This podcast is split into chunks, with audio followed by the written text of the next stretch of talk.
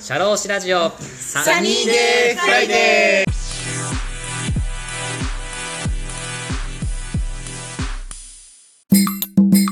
大学生時代をちょっと振り返ってみてお話ししてもらいたいんですけど、はい。就職活動を成功させるためにはどうしたらいいですか？何成功って？どうですか？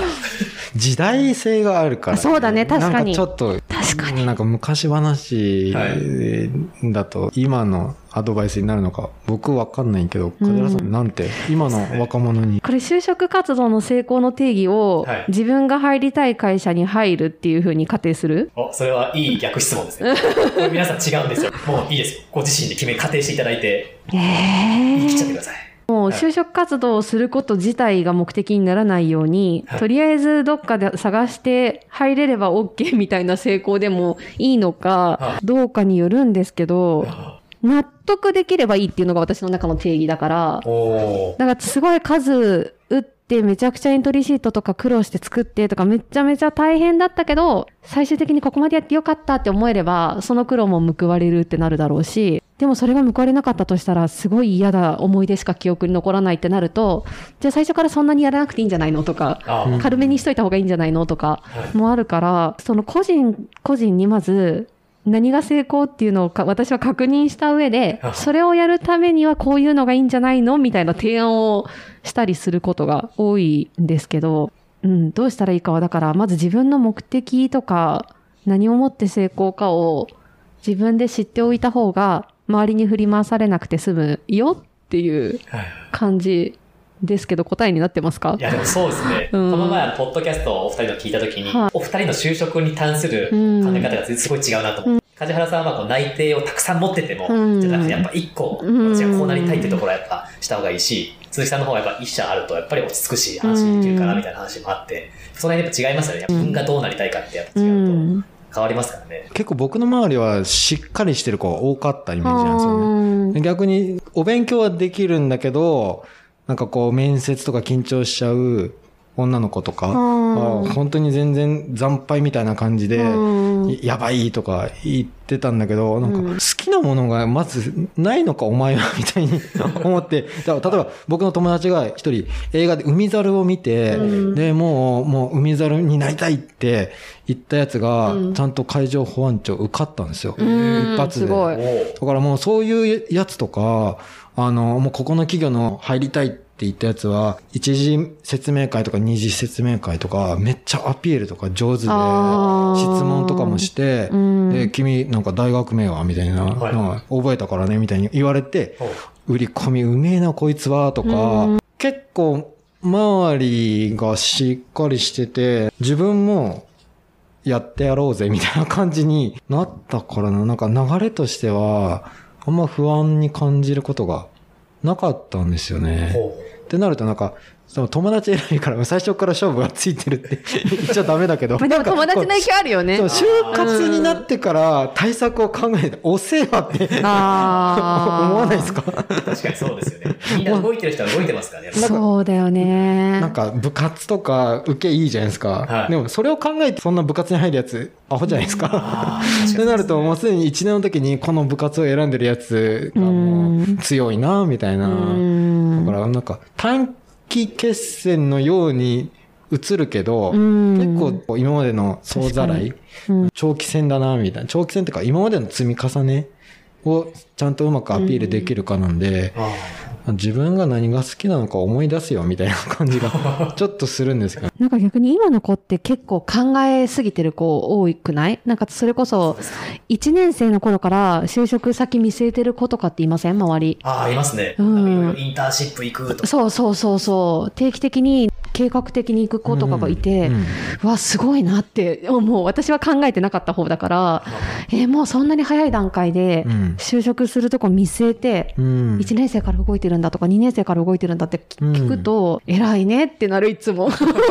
本当に。どこに向かってるんですかね？その、やっぱその4年生卒業した後のことをもうすでに考えてやってるのか、うんなんか周りがやってるからっていう感じなんどっちもあ大学りそう。の学部を選ぶときに一応考えないんですかね？そう、だから早い、す早いの？鈴木さんは早い方だと思う。え例えばこう、高齢化社会だから、薬学部うん。とかが増えてるとか、そういう話を聞いたときに、はいだから親も絶対にアドバイスすると思うんですよ。はい。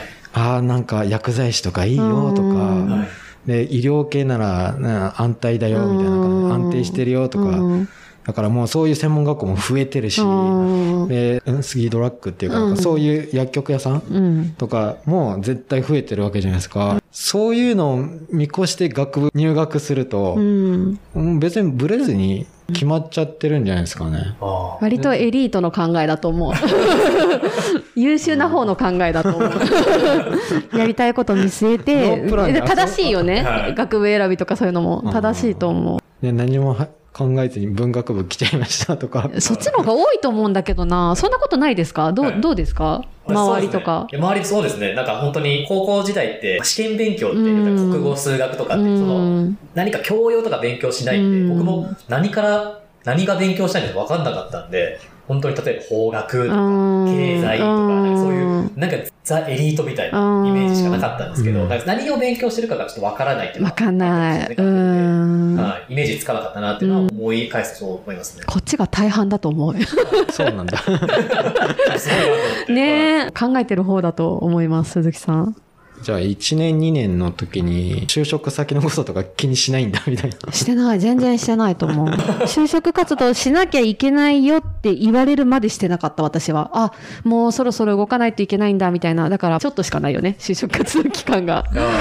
でもなんか周りに影響されるっていうのはあるのかもしれないですね。やっぱりいろんなそういう意識の高いって言ったらあれですけども、うんそういうなんか行動してる方と一緒にこう行動すると自分自身もあ、これやんなきゃとか思えるようになるのかもしれないですね。でもなんかそこも正確で、はいなんか鈴木さんの周りにそういう人が多かったから、それが普通だったって言ってたじゃない、うん私の周りもそういう意識高い子いたんですよ、結構。うんだけど、あ、人は人と人は他人って思ってたから自分は自分って、あの子たち偉いなぐらいにしか思ってなかったから、はい正確だよね、多分ね。でもその質問の就職活動を成功させるためにはっていう意味では、鈴木さんの考えの方がいいと思う。前もって考えられるなら、考えておいて、見据えて動くっていうのがうまくいきやすいことは間違いないと思う。ありがとうございます。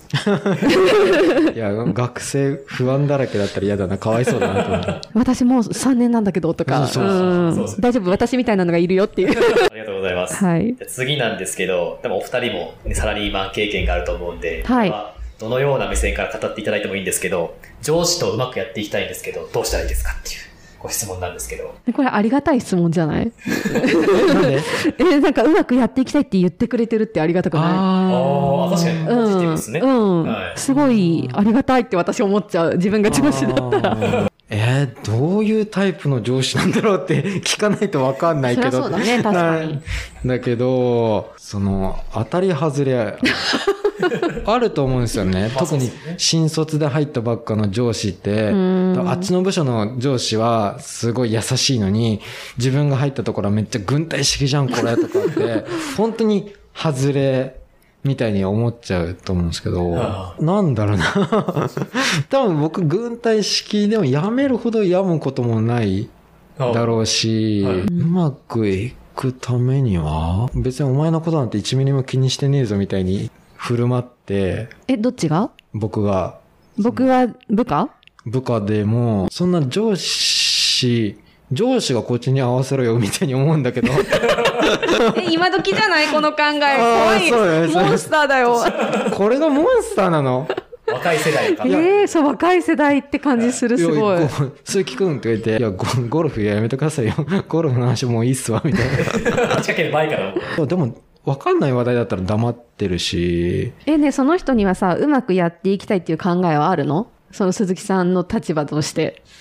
うまく、そっちがこっちに合わせろやっていう人は、うまくやっていきたいって思ってくれてるそもそも。仕事がつまずくのはダメだけど、うんうんうん。だから仕事が滞りなく進んでったうんら、うんうんうん。僕の OK はもう OK なんですよ。仕事でうまくやっていくにはっていう定義だとしたら、だから、ほうれん草してねとか。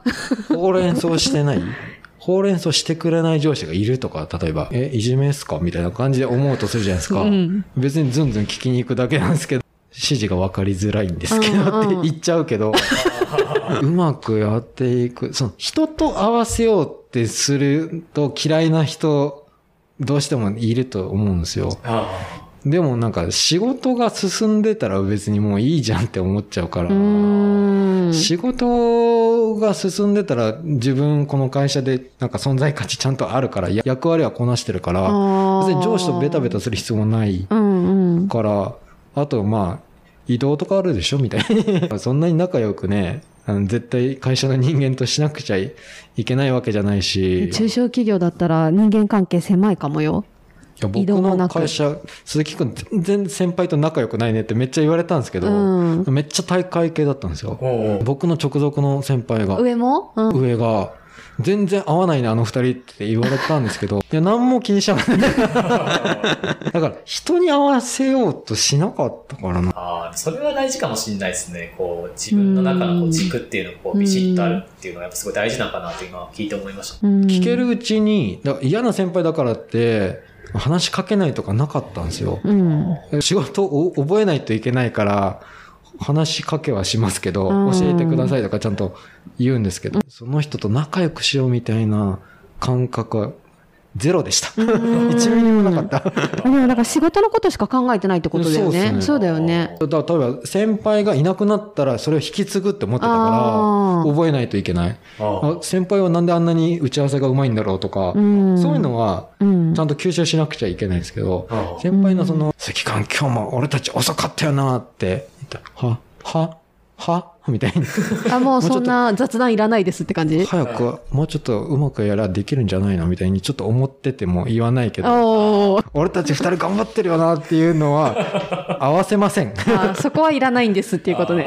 うんあでも大事かもね。そうですね、大事う。ん。仕事はちゃんとやるっていうところはね。うふううん、そこが前提だよね。やれてた。ああ、なるほどね。きつくないですか？どんな人かを当たり外れ絶対ありますよ、ね。あるある、絶対ある。それは間違いない。まあ選べないですなんかプライド、器のちっちゃい上司っていうか、やだね。そんな下についたら最悪だよね。でも会社あるでしょ。ある、ある。間違いなくある。なんか自分の名誉しか考えてない。コミュニケーションだよとか言うんですか、言わない、言わない、言わない。もうメンタルや病んじゃうから、そんなことしたら。とりあえずやることだけやって、あとは無視って言っちゃうね。仕事は仕事。うん、そう、仕事はやっぱりやらないといけないから、でも必要以上に仲良くする必要はないよね。で、上がしたくないタイプだけど、自分は仲良くしたいタイプだったら？え、僕が上司と仲良くしたい？タイプで、上の人は鈴木さんみたいなタイプだったら、はいどう振る舞うのが正解、部下として？いじり倒す。あ、いじり倒すんだい。じり倒す。ああ、逆にね。なるほど。あで、意外と答えてくれるってこと？答えてくれるのかな？僕のペースに巻き込まれるんじゃないですかねわかんないけど。でも意外とそれが可愛いと思ってくれてるかもしれないんだ。いや、すごい、新入社員の時すごい生意気で、うん。で、なんか、鈴木くん、相手を見てもしかしていじってるとかなんか言われてでも、おつぼねさんとかには、言えないよね、鈴木くんもって言ったら、言ってた。うん鈴木くん、この前あの人にこういうこと言ってて、見ててヒヤヒヤするって、いや別にいいんじゃないの？何でも突っ込んだけどとか言って。でも、そんなに怒られることもないでしょ？あ、怒られたことはあるけど、狭い会社だしね、とか。うん。うん。うん。そんなになんか、その陰湿ないじめみたいなのを見ると、いい大人やめとけみたいに思うかうら、ん。そんなのは嫌だなとは思いますけど、うん。だからそういう空気悪いなっていうのを思って、ちょっと冗談でも言ってみようかなとか、ぐらいは感じるんですけど、あだからいじるっていうか、なんか人を気にしないのが大事なのかなと僕思います。そうだね自分を気にすることが大事なのかなって、自分がどうなりたいのかが大事なのかなって聞いて、すごい思いました。あんま人は変えれないでしょ、みたいな。間違いない。それはそうだね。だ自分が上司とうまくやっていきたいって思ってるなら、自分がやりたいようにやればいいんじゃないってこと？答えとしては。ああ、そうそう。だから僕はそれ聞いて、そうんんな感じがいいのかなっていう。まあ、転職してもいいし、みたいな。まあ、自分だし、みたいな感じかなって聞いて思いました。うん。それでいいと思う。ぐらいだったら転職しない間違いない。本当それは間違いない。うん梶原さんはいかがですか？あ、でもそんな感じです、私も。基本的には自分がやりたいと思う感じで動ける範囲で動いて、相手が同じノリだったら最高。うん。で、相手が真逆だったらやりづらって思うと思うけど、まあ仕事できる範囲で動くしかないかなっていう気がする。あけど、もし本当にこうやって質問してくれてる人がいるとしたら、最初に言った通り、うまくやっていきたいと思ってくれてる時点であなた最高って思う。ー この時点で合格ってことですそうそう、うん。いい、いい子だなって梶原さ思う。んって、あの、サラリーマンの時に、はい。移動をお願いするとか、うんうんそういうのなかったんですか？お願いしたことはあの人本当にダメなん無理なんですけど、あ、上の人？上の人。ないないないない。ご寝得っていうか、まあ、会社が動いてくれたとか、うん後輩にすごい嫌われる上司とかいいるて、異動になったとかいう噂を聞くとい、たいたいた。そんな訴える人多かったんだ、ぐらいに思ったんですけどね。言えば解決することもある。まずは行動してみるって大事なのかなって思いました。ありがとうございます。じゃあ次なんですけど、これはお二人も独立されて、いろんなことを多分ご経験されてきてるの多分あると思うんですけども、はい。起業したいんですけど、うん勇気が出ません。起業を成功させるためのコツを教えてください。出たよ、成功。はいこれはいかがでしょうか？いろいろ考えすぎると多分勇気がいると思う。あだから考えない方は、でもこれ私だけどね。鈴木さんは結構考えて計画的な人だけど、あ。私は考えすぎると動けなくなるタイプだから、考えないように動いた。けど、若さがゆえって感じ。だからそこは何とも言えないけど、考えすぎると勇気なんて、だってリスクしか思い浮かばなくない？うん。確かにそうですと思うね。じゃあ独立したらこうなっちゃうとかじゃなくて、まあ、まずやってみようっていう一個一個の行動を。うんまあただ全員には言えないのが、その現状ありきだから、現状がそんなとりあえずやってみようって後押ししちゃまずい人もいるじゃないですか。とりあえず定期的にいくらかの収入を家に入れなきゃいけないとか養ってる家族がいる場合は、とりあえずやってみようなんて絶対言えない。計画的にある程度それが入ってくる仕組みを作ってから徐々にスライドさせるあっていう風になると思うので、その人の置かれてる現状によって勇気出してエイヤはやらない方がいい人もいる。ああうん確かにそうですよね。その辺ってやっぱりこう独立する方っていろんなバックグラウンドありますしね。生活は大事。そうですね。うん。鈴木さんはいかがでしょうか？確率を上げるようなことをすればいいんじゃないのかなって思うんですよね。あ。なんか、楽な仕事ないですかとか、儲かるようなことないですかって言ったら、それみんな考えて、なんか競争が激しいとこじゃないとか言って、まあ誰もやってないけど、こういうニーズがあるかどうか調べたらどうとか、あ別にシミュレーションいくらでもできそうというか、こういうのやろうと思うんだけど、お客さんいるかなとか探すとか、んまあなんか失うものが出る前にシミュレーションはいくらでもできると思うんですけど、うん。だから、美味しい話は疑った方がいいのかなと思って、でもみんなやってないから、これがちゃんと当たるかどうかわかんないって言ったら、3割ぐらいの確率で当たって7割ぐらいで失敗するんだったら、7割失っていい、なんか最初のイニシャルコストってどれぐらいとか、うんどんどん詰めてく。うんうんうん。なんか勇気いるいらないっていう話、ね終わりがないから、うん。そんな話よりも、どんどうんん計画っていうか調査を、資料、もういくらでもネットで情報あるでしょうとか、で、その情報が嘘っぽいのか、うん。かどうかもちゃんと調べたらとかって言って、成功する確率を上げることを粛々とやる、やって、どこまでなんか失敗のリスクがないなっていうのがう、ん。5割いったらやりゃいいじゃんとかう、ん。そうやって詰めてく。うん。やってみなはれはない。細かく分析していくところですよね。やっぱこう自分が何が必要なのかっていうところを詰め直すみたいなところって、やっぱ大事ですよね。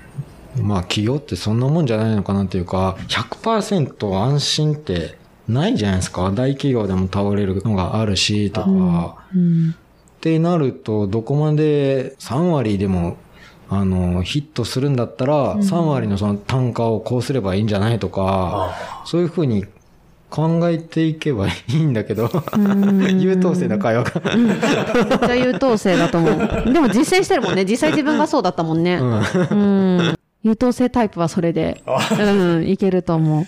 でもなんか勇気が出ない時点でやめた方がいいと思う、私は。うん、なんかそれでもやってみたいとかどうしても自分でやりたいっていう情熱がないなら続かない気がする。うん、あ、やっぱやめとけばよかったとかなりそうじゃない？なりそうですね。うん、なんか人に後押ししてもらったからやってみたけどぐらいの熱量だと多分続かない気がする。なんか、これ鈴木さんも結構淡々としてるようで、はいもうやるっていうのは決めてるもんね。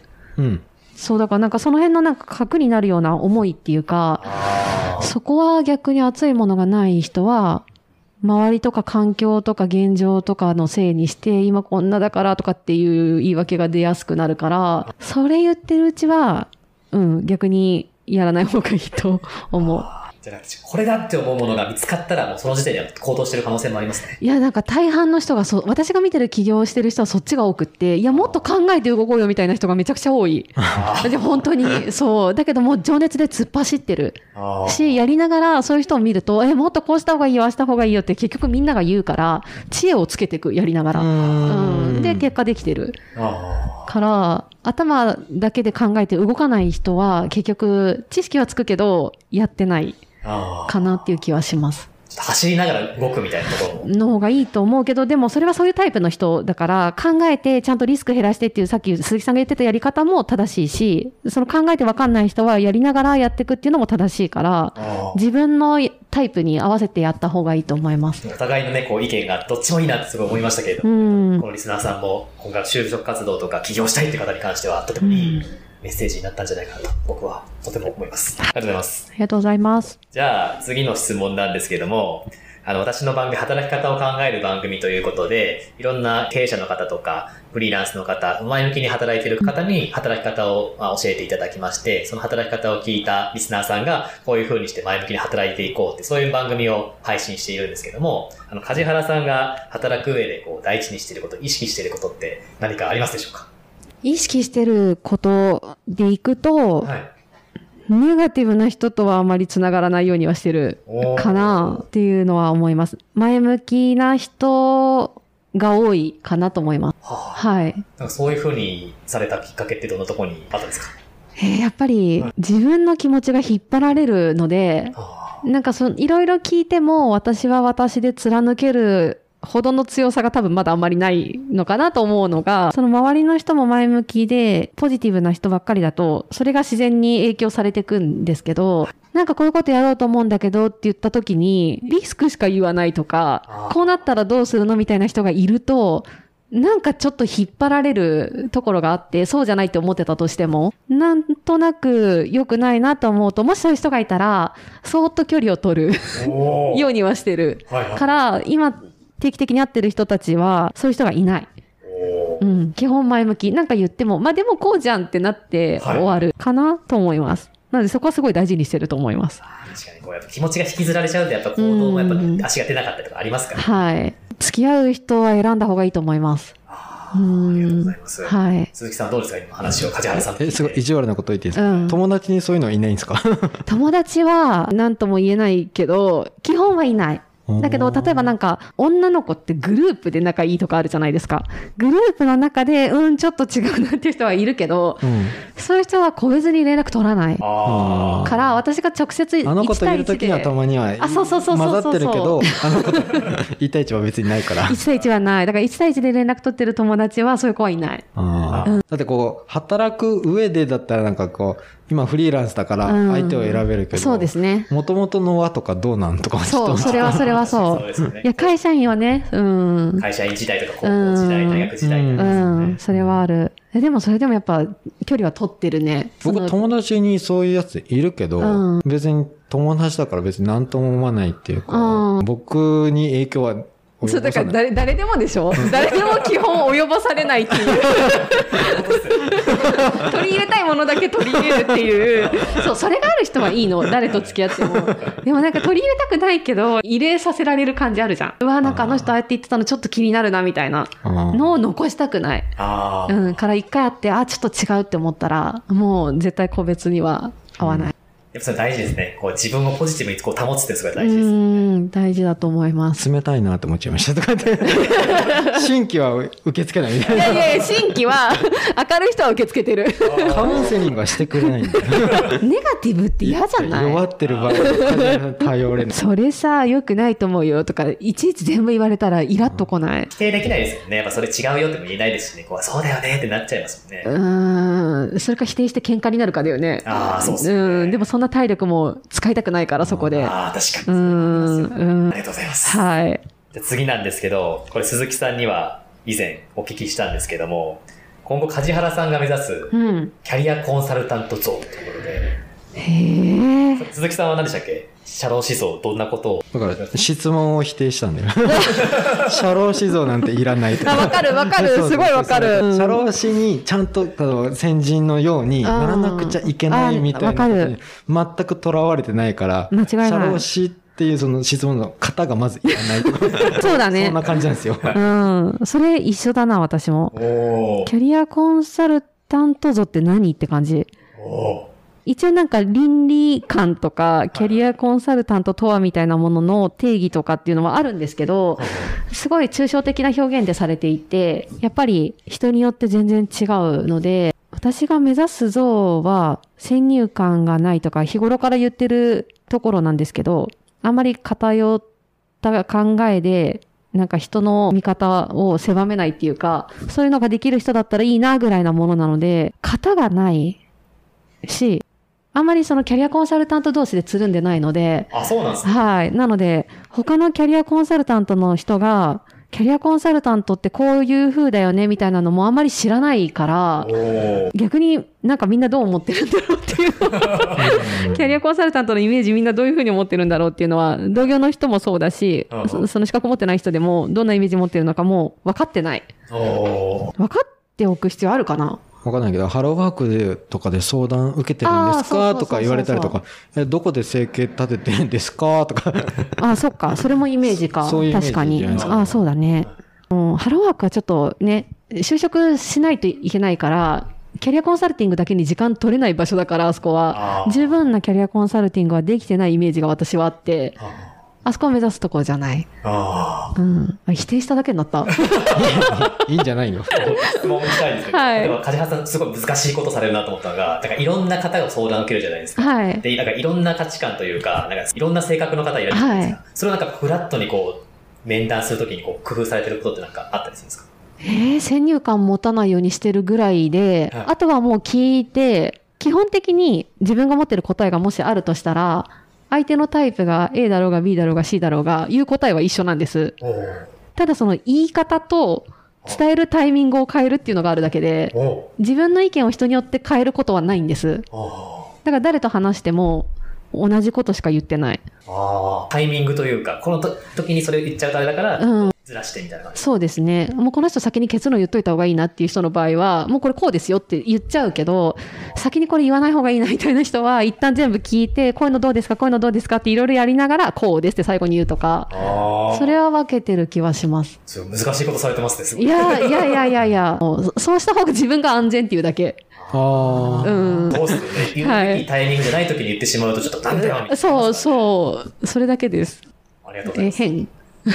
自分に保険かけてるから。そうそうそうそう。そうそうそう。常に保険かけてるから大丈夫かなこれでいいかなみたいな。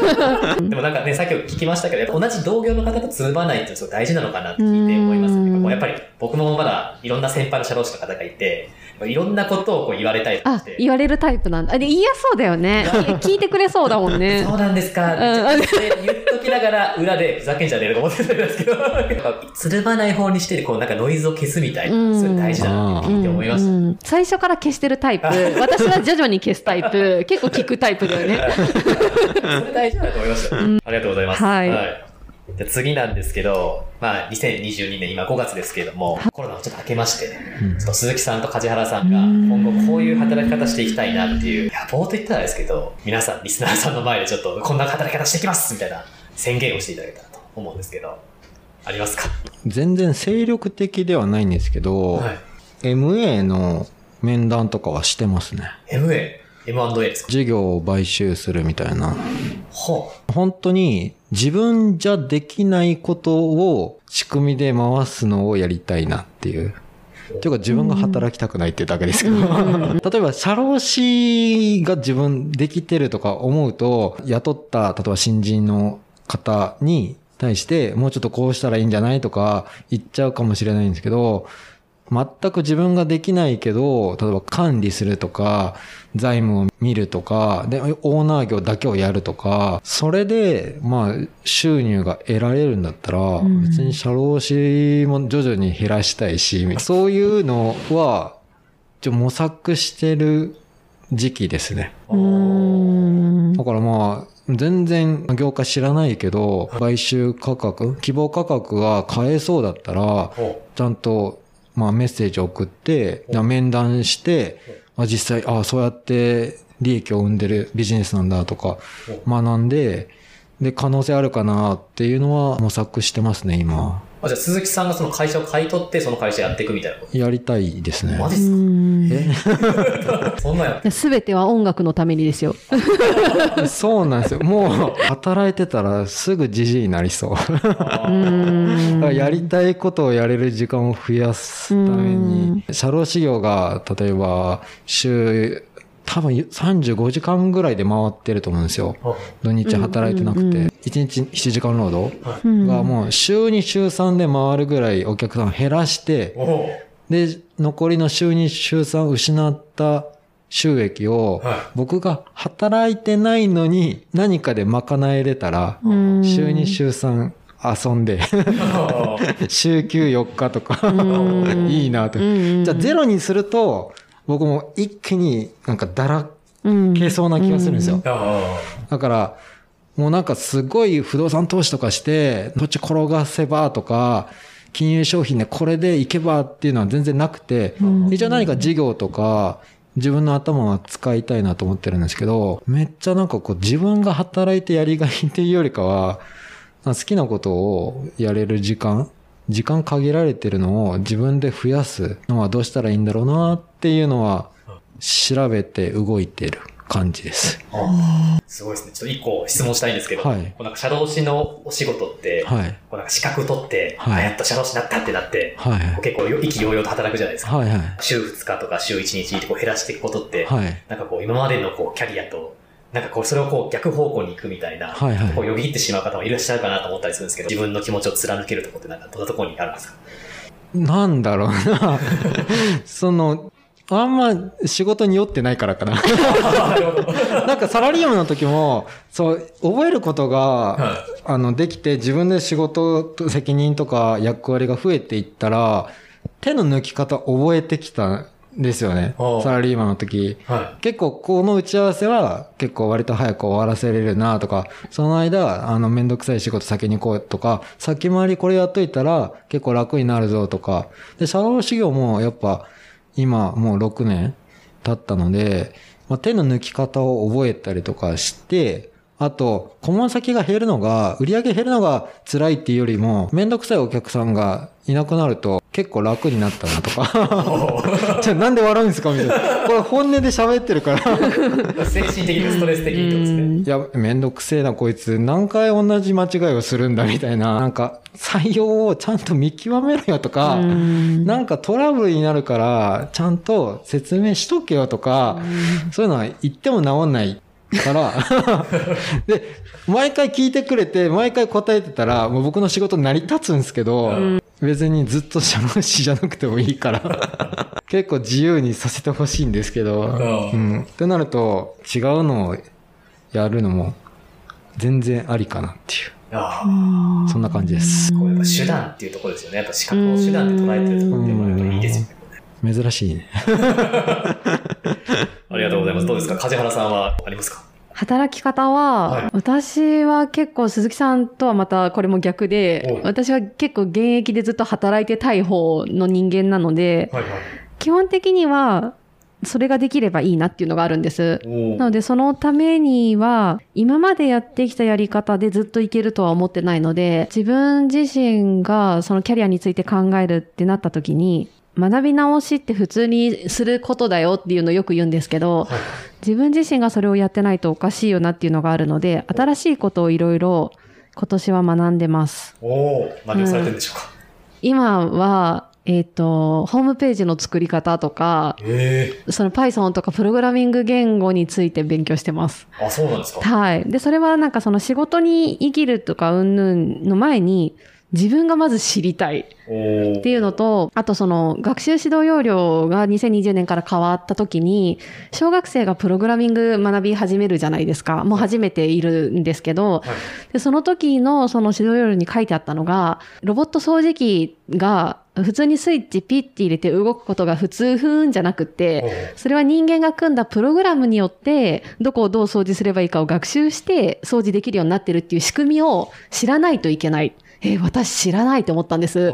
でそこを知ってる子がこれから出てくるってなった時に、あ、これ私知ってないとキャリアやってますなんて言えないなと思って、で、自分で今年はそういうのを勉強しようって決めて今やってるので、なんかそういうのがちょっとずつ飽きずにできればいいかなっていう感じです、今後も。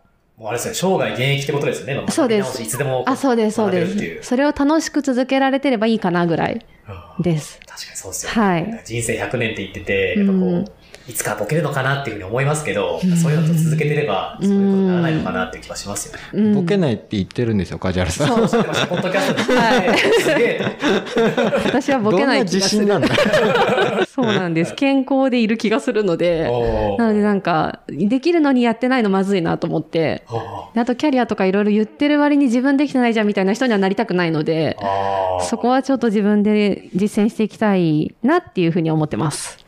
ありがとうございます。はい最後にお二人の PR や宣伝の時間をできればと思うんですけども。はい。特にないけど、ポッドキャスト ポッドキャストの番組、はい。キャリアと学びと成長とっていう番組、毎週配信してるので、はい。よかったら聞いてもらえたら嬉しいです。嬉しいです。そんなところかな。うん梶原さんの方が PR あるんじゃないですかね。私、そうだな。企業向けじゃなくて、個人向けだと、はいえっと、一応個人向けのキャリア相談ができるような体制を作ろうっていうので去年やって、今年ホームページが一応できたので、もしキャリア相談に興味がある方は見ていただけると嬉しいです。ホームページからリンクがあるので、見るだけ見てみてくださいりで検。索するんですか？私の企業名が一応インスティンクトっていう名前でやっていて、私の名前を入れても多分出ると思うんだけど、その中に個人向けのキャリア相談っていうのが別ページであるので、そこを多分リンクをしてもらうのが一番早いかなと思います。全国対応というかオンラインで。オンラインです。はい。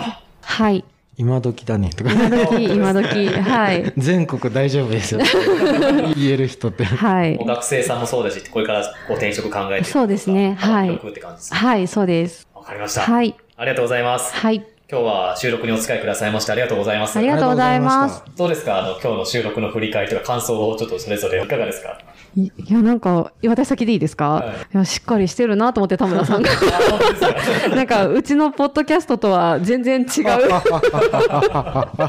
うちは結構適当な感じで話しながらやってるので、すごくしっかり考えていろいろ質問してくださって、やりやすかったです。ありがとうございますあ。りがとうございます。はいいや、こちらこそ。はい、ありがとうございます。鈴木さんはどうですか？すいません、好き勝手喋って。あの、素で喋れたからよかったなって 思ってます。ありがとうございました。いや、本当にあの、ポッドキャストの収録、あの、鈴木さんと梶原さんのポッドキャストの収録の後でちょっと収録させていただいたので、はいあのその、なんとなくの人となりを分かりながらこうやってたんですけど、なんかすごい面白い収録で、とても楽しかったです。私はちょっとリスナーとしてまた、かけながらちょっと、ポッドキャストを応援してます。お願いします。つどつどまたいろいろちゃちゃ入れるかもしれないんですけど、はい。引き続きよろしくお願いいたします。お願いしありがとうございま。ますす。はい、本日のゲストは、社会保険労務士の鈴木圭介さん、キャリアコンサルタントの梶原ゆかりさんでした。ありがとうございました。ありがとうございました。